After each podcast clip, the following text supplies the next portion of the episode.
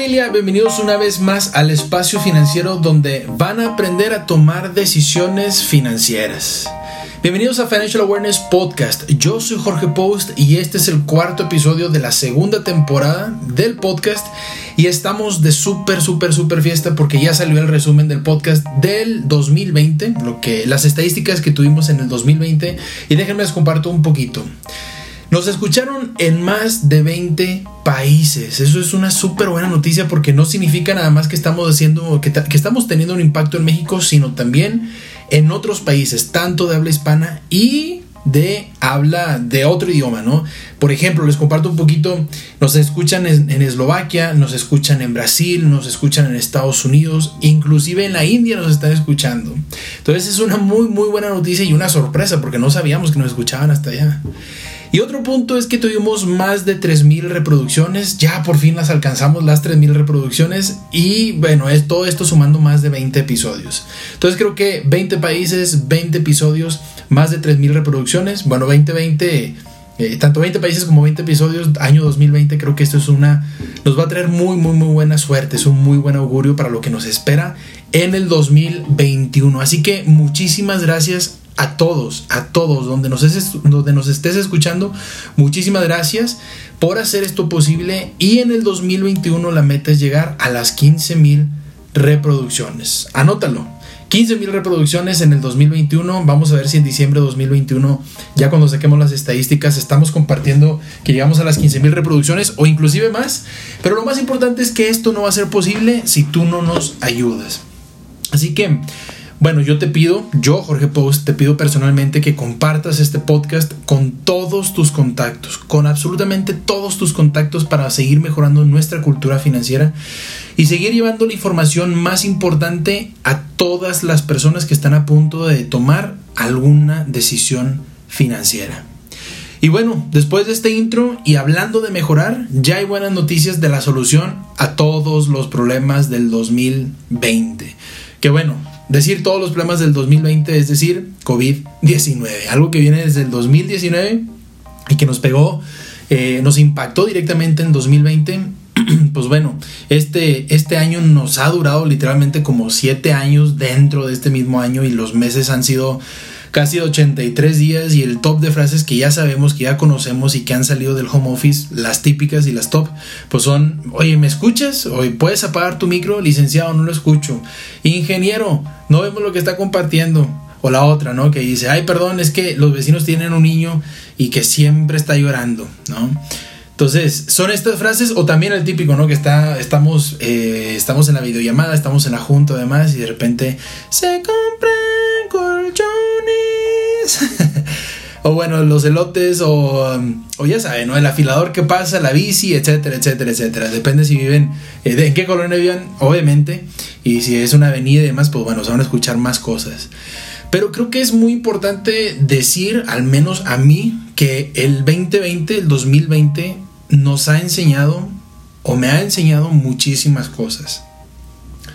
Tengo una lista muy larga de lo que, de lo que me ha enseñado el 2020, pero creo que son tres puntos que, que puedo tomar de esa lista y que les puedo compartir.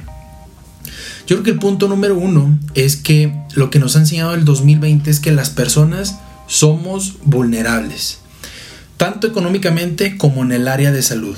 Es decir, ya nos enteramos, ya, ya sabemos que la gente sí pierde su dinero, sí pierde su trabajo, sí pierde su salud inclusive.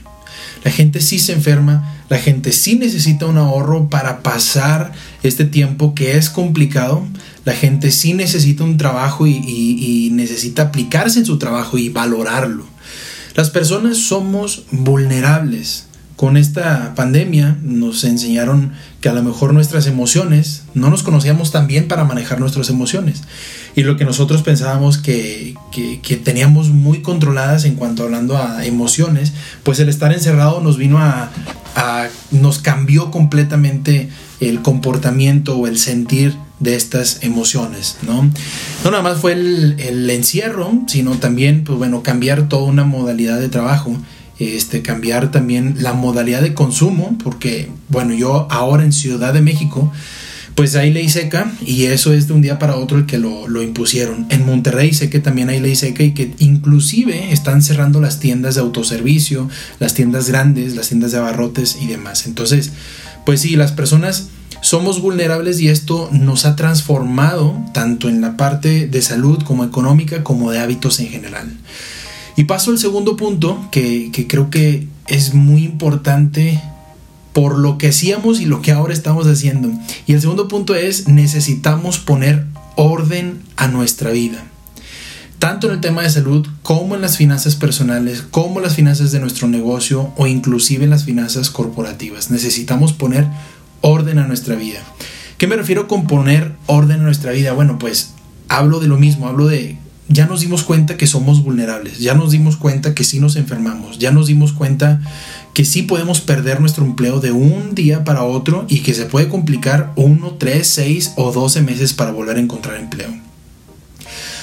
Cuando digo poner orden a nuestra vida, me refiero a ya sabemos, ya nos enseñaron que sí debemos trabajar en cambiar nuestros hábitos de salud, nuestros hábitos de consumo. Ya sabemos que, que tal vez las personas que, que tuvieron una enfermedad eh, eran más propensas a tener el COVID y a que se, se eh, les afectara todavía más, ¿no? les impactara negativamente todavía más. Pero eso no viene porque, o bueno, no, no voy a decir al 100%, no todas las personas nacieron con esa enfermedad congénita, no todas las personas nacieron con, con cierta enfermedad, llamémosle la que sea, sino muchos nos hicimos esa enfermedad por hábitos no sé, fumar, comer, mm, comer chatarra, este, tomar de más, no hacer ejercicio, estar todo el tiempo sentados, etcétera, etcétera, etcétera. Entonces es muy importante que le pongamos un orden a nuestra vida, que cambiemos un poquito nuestros hábitos de salud y nuestros hábitos económicos también.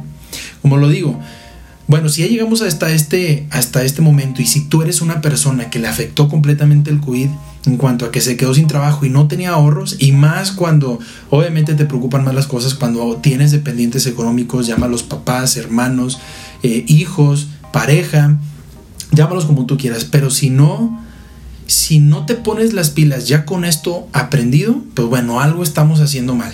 ¿sí? Tenemos que ponerle un poquito más de, de valor al orden de nuestra vida. Necesitamos poner un poquito más de disciplina, etc.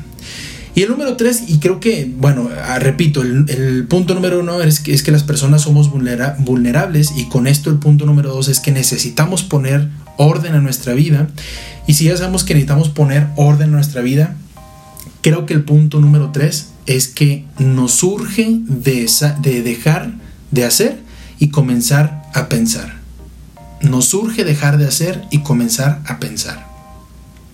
Déjame te explico por qué lo digo. Nuestra cultura es fascinantemente buena en lo que hacemos en cuanto a operación y manufactura.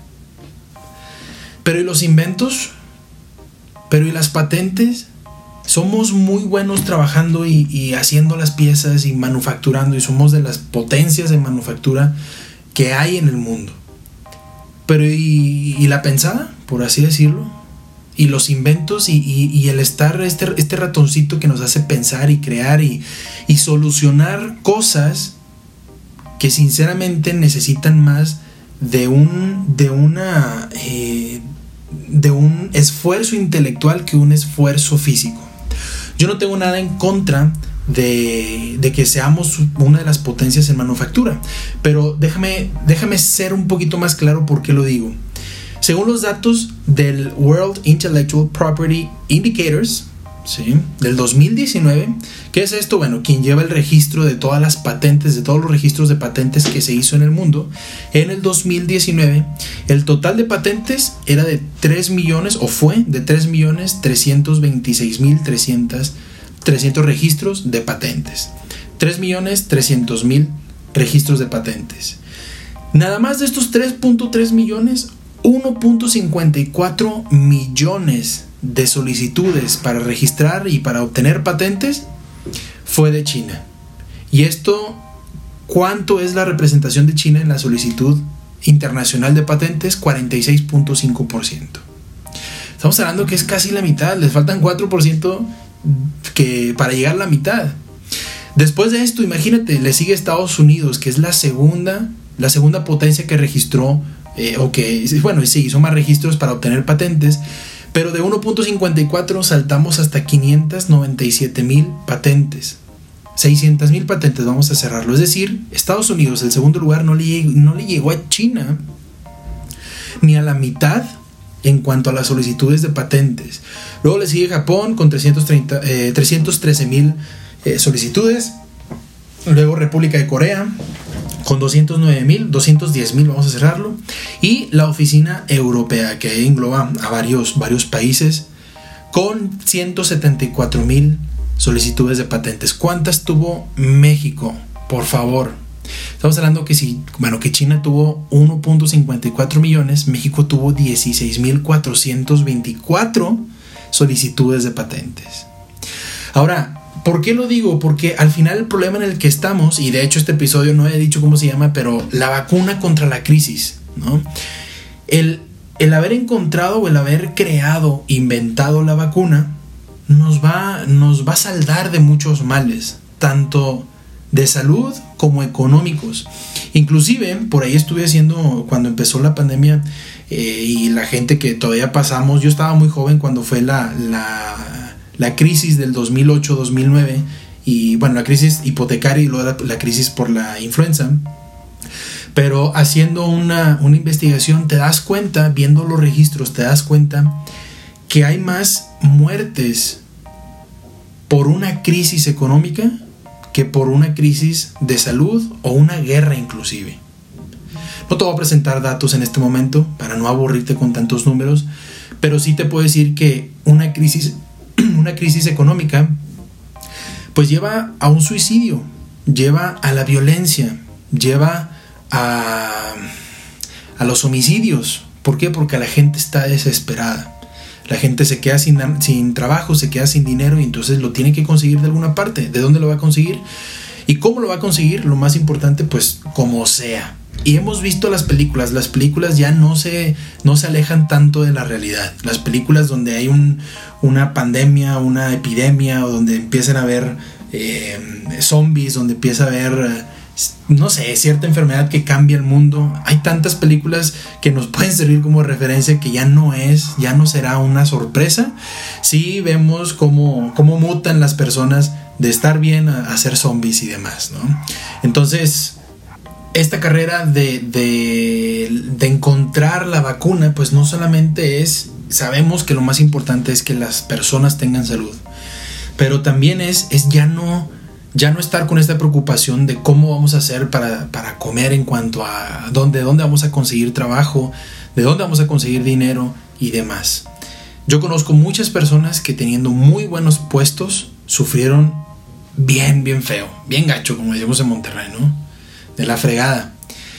Teniendo muy buenos puestos, las personas no se prepararon, no se prepararon y, les afectó completamente el COVID, porque repito, no nada más fue una cuestión de salud, sino también económica.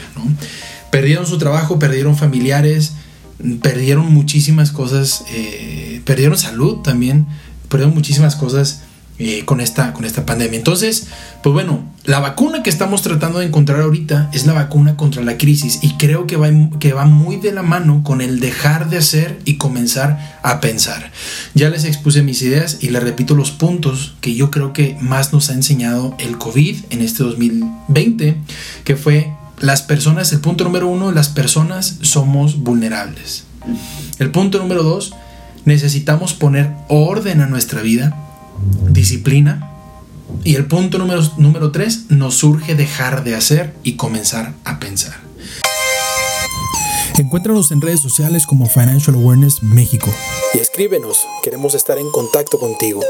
famx.mexico.gmail.com Vamos a hacer un pequeño recuento eh, acerca del COVID, porque creo que es muy importante dar este preámbulo para después empezar a hablar acerca de la vacuna.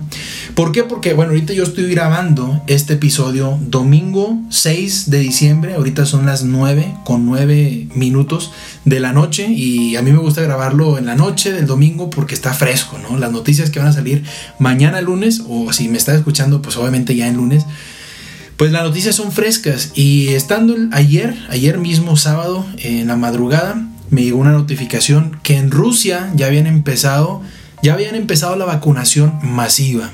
No significa que ya encontraron la cura, ya encontraron la solución, sino que se van a aventar, simplemente van a hacerlo, eh, lo van a abrir y ahorita les voy a dar un poquito más de información, pero van a abrir la invitación para quienes generalmente trabajan en el gobierno, ya sean maestros, trabajadores, este, eh, empleados del gobierno, y van a suministrar una vacunación masiva.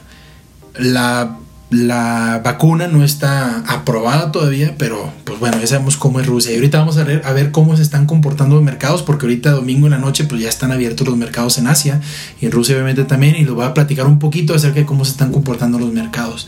Pero muy importante, creo que hay que decir, eh, según el, según la, la el World Health Organization, eh, la Organización Mundial eh, para la Salud, hay 65.870.000 casos confirmados de COVID. Y de estos casos, 1.5 millones han sido muerte. Obviamente no, no está padre, claro que no está padre. Y déjenme les digo cuál fue la región en donde más casos confirmados y más muertes ha habido, si no me equivoco, según los datos que aquí están, ha sido en América con 28 millones de casos, luego le sigue Europa, luego le sigue Southeast, Southeast Asia, luego Eastern Mediterranean y África y después Western Pacific. ¿ah? Entonces, América es la que más casos ha, tenido.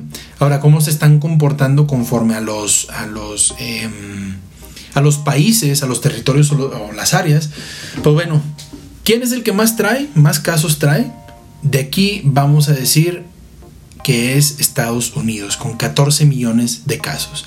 Le sigue India, que India es, creo que es el segundo país más grande en el mundo, el segundo país con más población en el mundo. Le sigue con 9, millones, con 9.6 millones. Luego Brasil con 6.5 millones.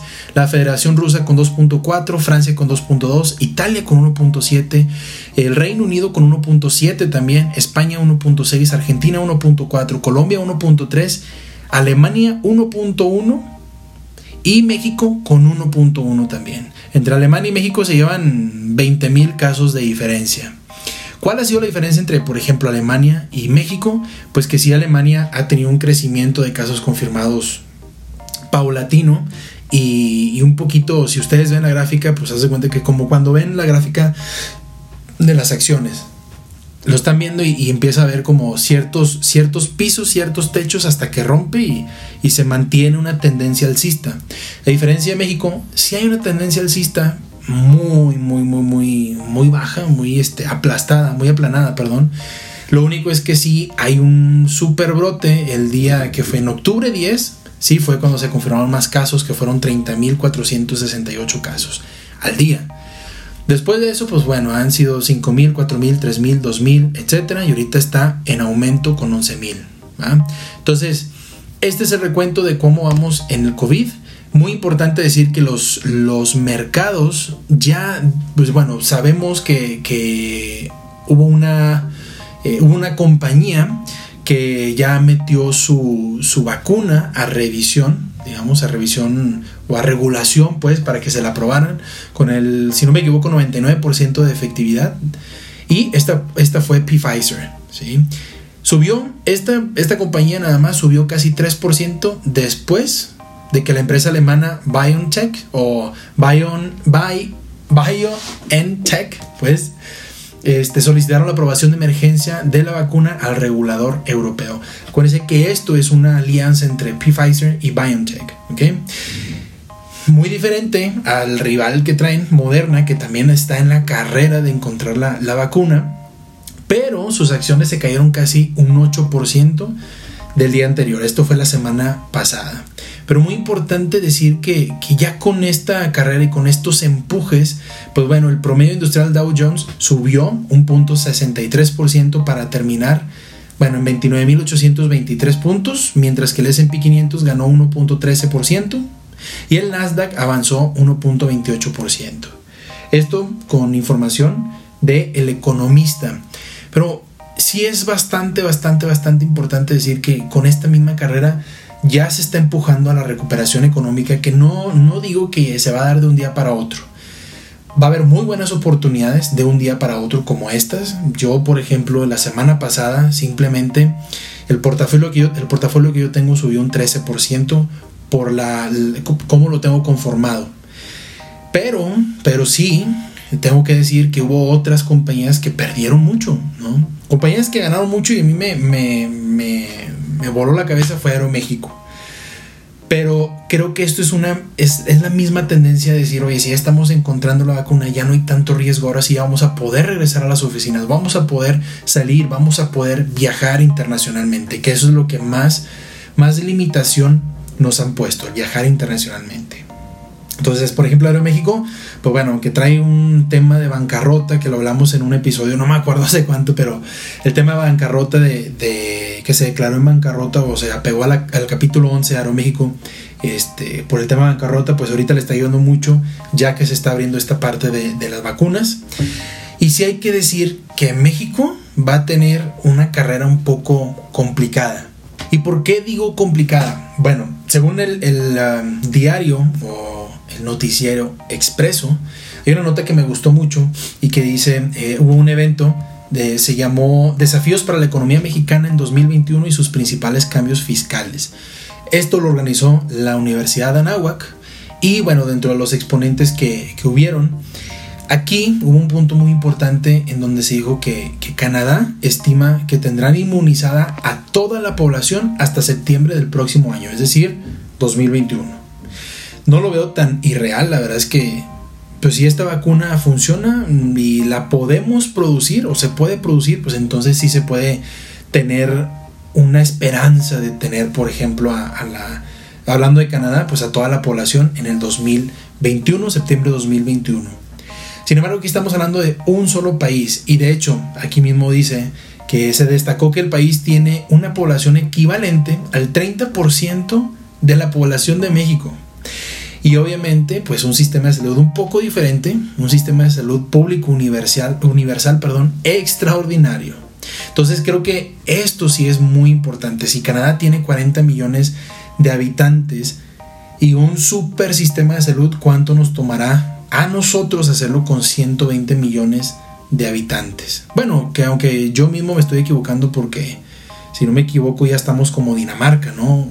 o como Noruega, no sé qué país era, que habían dicho ahí que para esta para estas fechas íbamos a estar con un sistema de salud igual al de Canadá, el de Dinamarca, el de los países eh, pues más ricos que existen en, en, el mundo, ¿no? Entonces, creo que es, un tema, va a ser un tema un poco complicado, hablando con una, con un, con una persona que me tocó asesorar, doctor, sí estábamos hablando de eso acerca de la vacuna. Yo le preguntaba, bueno, ¿tú cómo ves? A mí me importa por la recuperación económica, obviamente por la parte de salud, pero tú cómo ves en el tema de salud siendo especialista. Y me decía, bueno, pues es que imagínate que se puedan producir todas las vacunas que necesita la población mexicana. Somos 120 millones de mexicanos. 120 millones de mexicanos y generalmente este tipo de vacunas necesitan una segunda dosis. Entonces, ¿qué significa? Que no necesitamos 120, sino 240 millones de vacunas eh, para México nada más, en su posición que se pueda dar la capacidad de, de producción. El problema es que el sistema de salud mexicano puede atender, puede vacunar aproximadamente a 10 millones de personas mensuales. Estamos hablando que pues si necesitamos una doble dosis vamos a tomar 24 meses, ¿no? Y que son las 240 millones de vacunas que se necesitan poner. Entonces 24 meses, pues esto es 2021 y 2022. En todo caso, que se tenga ya un suministro de vacunas en diciembre de 2021, que según el secretario eh, de salud, eh, y, bueno, todos los secretarios acá de salud que tiene acá nuestro querido presidente, pues han dicho que en diciembre van a va a llegar un suministro de vacunas y se nos va a dar mucho apoyo para, para empezar a vacunar. Pero, pues sí, va a haber mucha, yo creo que va a haber mucha pelea. ¿Por qué? Porque al final la gente con más poder adquisitivo va a querer tener la primera, primero, perdón, y va a pagar lo que, por lo que se necesite por, por salvar a sus familias, a sus familiares, a sus amigos, a sus conocidos y demás. Y esto es una población muy pequeña, muy, eh, muy definida, ¿no? Muy, eh, pues sí, muy limitada. Y si lo llevamos al sistema de salud público, pues bueno, ¿qué podemos decir, no? No nada más existe el COVID, no nada más existe eh, este, esta enfermedad y la vacuna que se tiene que hacer para esta enfermedad, sino también la vacuna de la influenza, de la hepatitis, del etcétera, que va a ser, si bien tal vez no vamos a tardar por la capacidad de, que no vamos a tener todas las, vacunas necesarias, pues también es la capacidad de vacunación eh, del sistema público de salud de México y también tener a todas las personas, todos los doctores disponibles y dispuestos para para empezar a vacunar. Entonces es, complicado, pero lo más importante que tenemos que decir es que sí, el trabajo está siendo muy arduo, el trabajo es, es bastante, el, esfuerzo es muchísimo y creo que es de todos. Tanto de todos por quedarnos en la casa y aguantar, sinceramente, y un súper, súper, súper respeto a los padres de familia que tienen a sus hijos en casa, que viven en espacios no tan grandes. Digo, nosotros, Laura y yo, vivimos en, un departamento, no es pequeño, no es grande, simplemente pues a lo que voy es que si para nosotros es difícil estar aquí una simple pareja que no tenemos mascotas, que no tenemos niños y es complicado, pues un súper respeto a los que tienen a los que tienen tanto mascotas, pero bueno, todavía muchísimo, muchísimo más a los que tienen niños. ¿Por qué? Porque es, eh, no nada más es es delimitar el espacio para convivir. Y eso está padre, porque al final pues tienes que convivir. Pero es también, es también combinar el tiempo que se le da al trabajo, que se le da a la escuela de los niños, que se le da a la vida, ¿no? Al desarrollo de la vida tal cual, de disfrutar la vida. Es bastante, bastante, bastante respetuoso y de verdad que les extiendo un gran abrazo y mis, mis, mis respetos, mis miles de respetos. Ahora, estoy aquí viendo una página en donde está muy, muy, muy padre. Eh, esta página se los voy a compartir en mis historias, así que se los voy a compartir en mis historias aproximadamente el lunes o mañana, pues el día de hoy, si estás escuchando este lunes, el, por la tarde. ¿Para qué? Para que puedas escuchar este episodio y vayas directamente a conocer un poquito más sobre esta página. Pero es muy para esta página porque te dan toda la información de la carrera para encontrar la vacuna. Yo no soy, obviamente, yo no soy epidemiólogo, este, yo no soy doctor, yo no soy nada laboratorista, ni siquiera, no, yo soy una persona que le gustan los números, ¿no?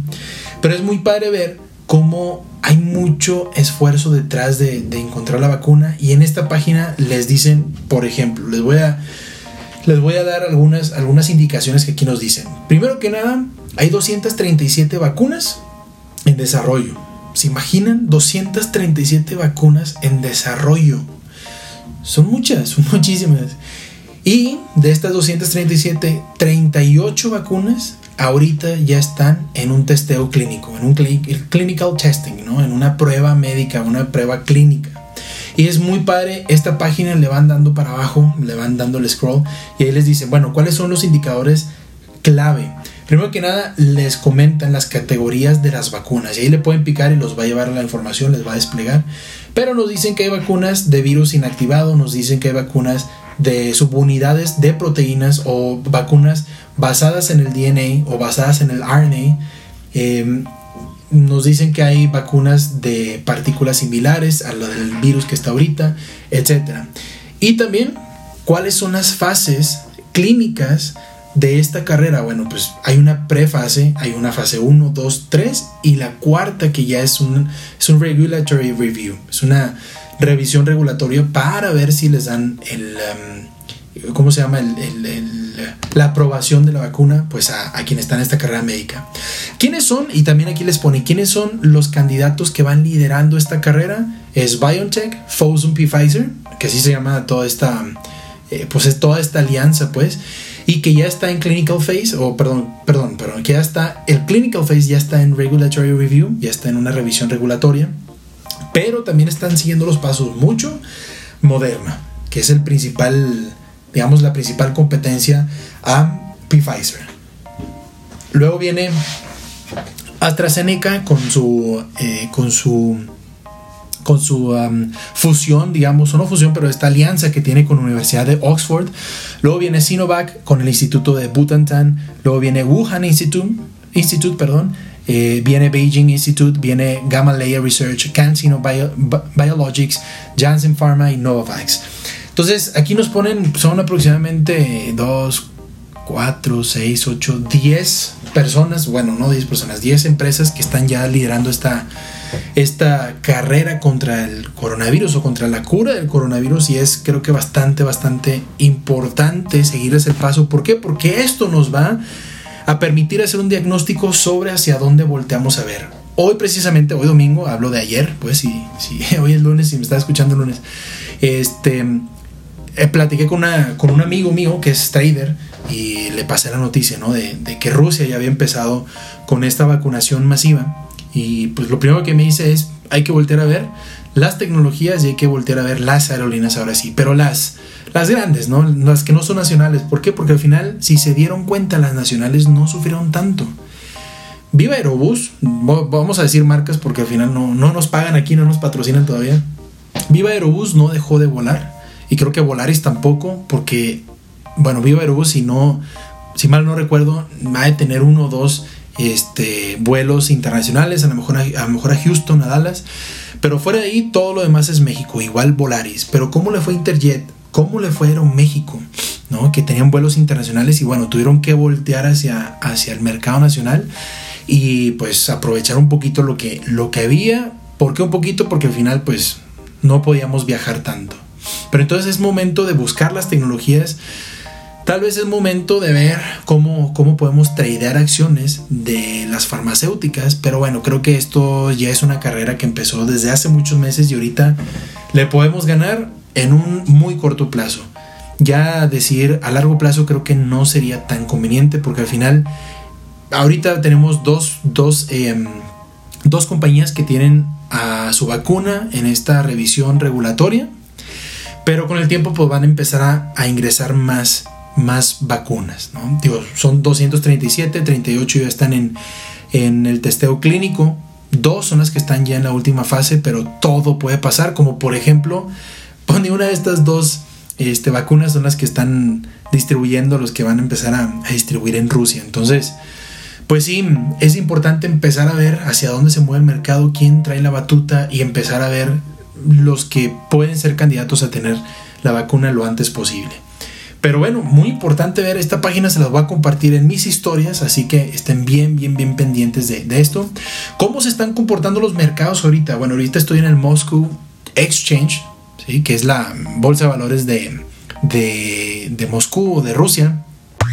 Agenda tu asesoría financiera gratuita y personalizada enviando un WhatsApp al 811 74 369 76.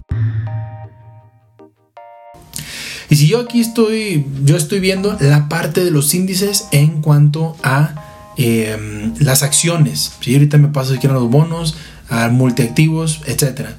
Pero las acciones o el RTS Index, que el RTS Index significa Russian Trade, em, Russian Trade System, creo, RTS. Vamos a ponerle Rusia, stock. Vamos a ponerle stock. Que aquí tengo la computadora, aquí estamos. RTS es Russia Russia Trading System, ¿ok? ¿Cuánto ha cambiado? Bueno, 1.34 nada más en lo que va este día. ¿Por qué? Porque obviamente le pegó esta noticia de, que van a empezar la vacunación masiva. Luego viene el MOEX Broad Market, el MOEX Blue Chip Index, Russian Volatility, Volatility Index, que todas traen un, eh, un ascenso, ¿no? Todos traen números verdes, números positivos. y pues bueno, con ello me paso a la parte de cómo se han comportado ahorita, por ejemplo, la parte de Asia. ¿Cómo se ha comportado la parte de Asia? Los mercados abiertos. Estoy hablando en domingo en la noche, 9.29 de la noche. Está abierto el, Australian, el Shanghai, el Hang Seng, el Taiwan. ¿Cómo andan estos? Pues andan ahí sufriendo altas y bajas. Australia trae alta, Shanghai trae una baja, Hang Seng trae una baja, Taiwan trae una alta. Falta en la parte de Asia, falta el Nikkei, que es de Japón, falta el Mumbai Sensex, eh, que es de India. Y pues bueno, el Mumbai trae una, alta, el Nikkei trae una baja. ¿Cómo se están comportando? ¿Cómo cerraron los, los índices en, eh, en América? Bueno, en Estados Unidos, Dow Jones eh, y SP cerraron con positivos. Brasil positivo, Canadá positivo, Chile positivo, nada más México, nada más el IPC, perdón, cerró en negativo. El índice de precios y cotizaciones cerró en negativo. Vamos a ver cómo abre mañana lunes en la mañanita.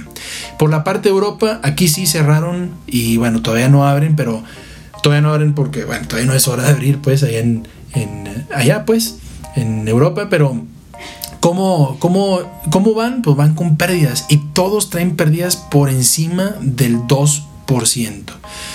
Eh, Inglaterra menos 2.5, Europa menos 2.9, Francia menos 3.3, eh, Alemania 4.17, Suiza menos 2.2. Entonces es importante voltear a ver todo esto. ¿Por qué? Porque esto nos puede dar una muy buena referencia de cómo va a abrir nuestro mercado eh, aquí en América. Obviamente México pues está a la espera de cómo le vayan a Estados Unidos, ¿no?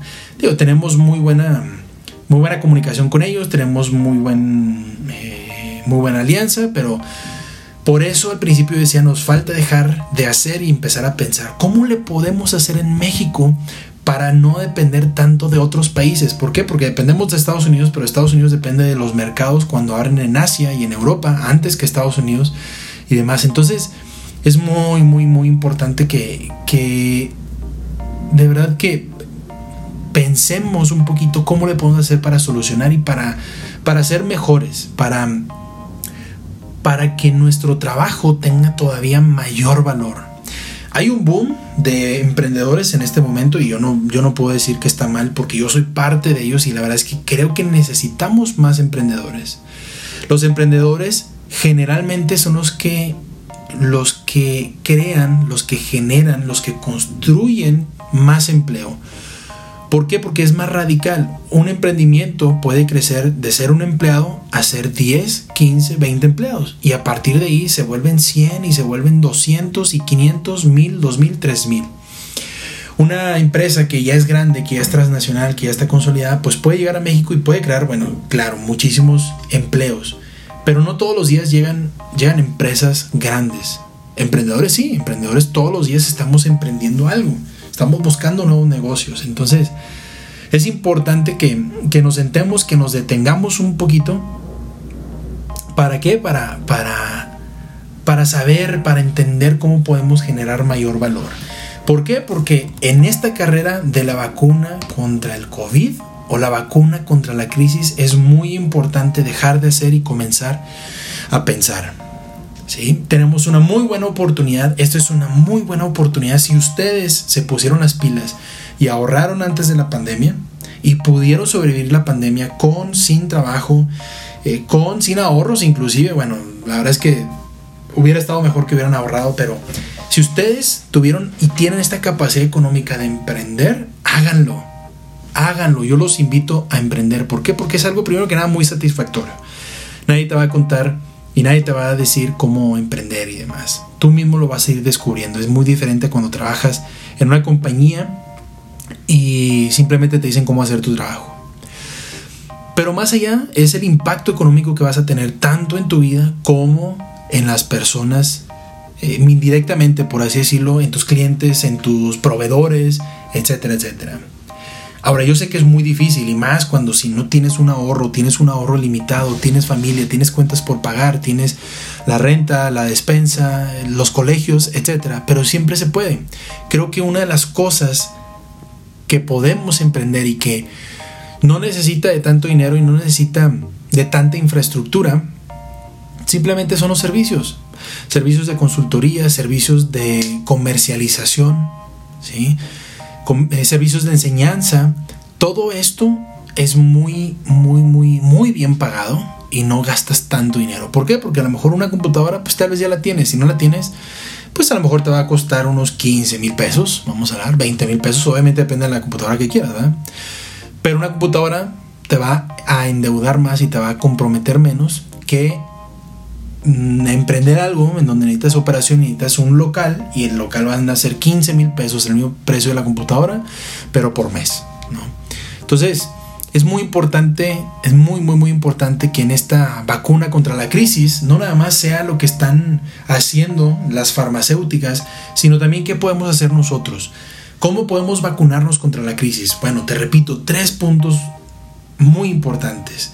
ya te diste cuenta que eres vulnerable económicamente y de salud. Así que cuídate, cuida tus finanzas, cuida tu salud, cuida tus hábitos.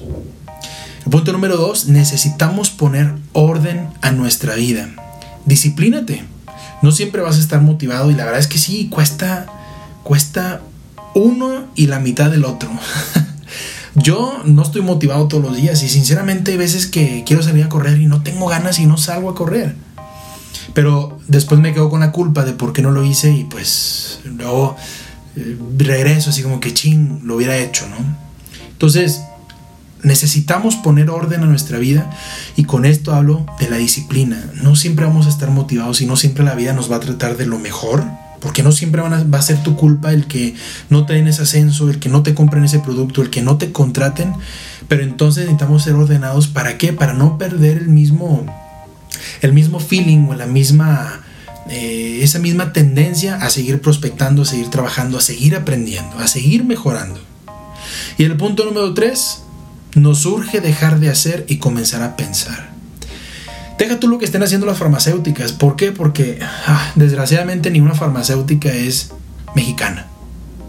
Tal vez tengan aquí sus plantas, tal vez aquí, tal vez aquí vayan a producir sus, sus vacunas y como un medio de, obviamente va a haber algún medio de, incentivo fiscal. Si me, das tantas vacunas que produces aquí en México, si me dejas tantas vacunas, pues no me pagues impuesto. Obviamente va a haber. ¿Por qué? Porque siempre es un tema de negociación. Pero lo importante es que no esperemos a que alguien más haga las cosas. Empecemos a hacer nosotros, pero más allá de hacer, empecemos a pensar y aplicar y a poner en práctica. Vamos a pensar cómo podemos vacunarnos contra esta crisis y ser mejores y, crear una mejor economía y, generar mejores empleos y generar mejores sueldos. ¿Por qué? Porque eso no es de parte de nuestro jefe, no es de parte de nuestro líder, de parte de nuestro director. No, eso se toma una decisión por parte del corporativo y jamás va a depender de tu jefe tu sueldo.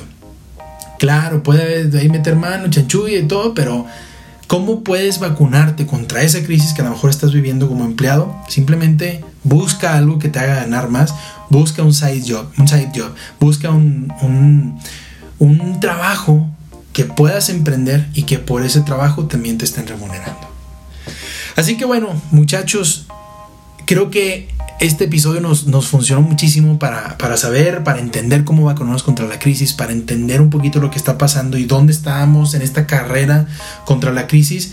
Y vamos a, tenemos que seguir trabajando. Yo te invito a ti, yo Jorge Post, te invito a ti a que pienses un poquito más cómo podemos mejorar.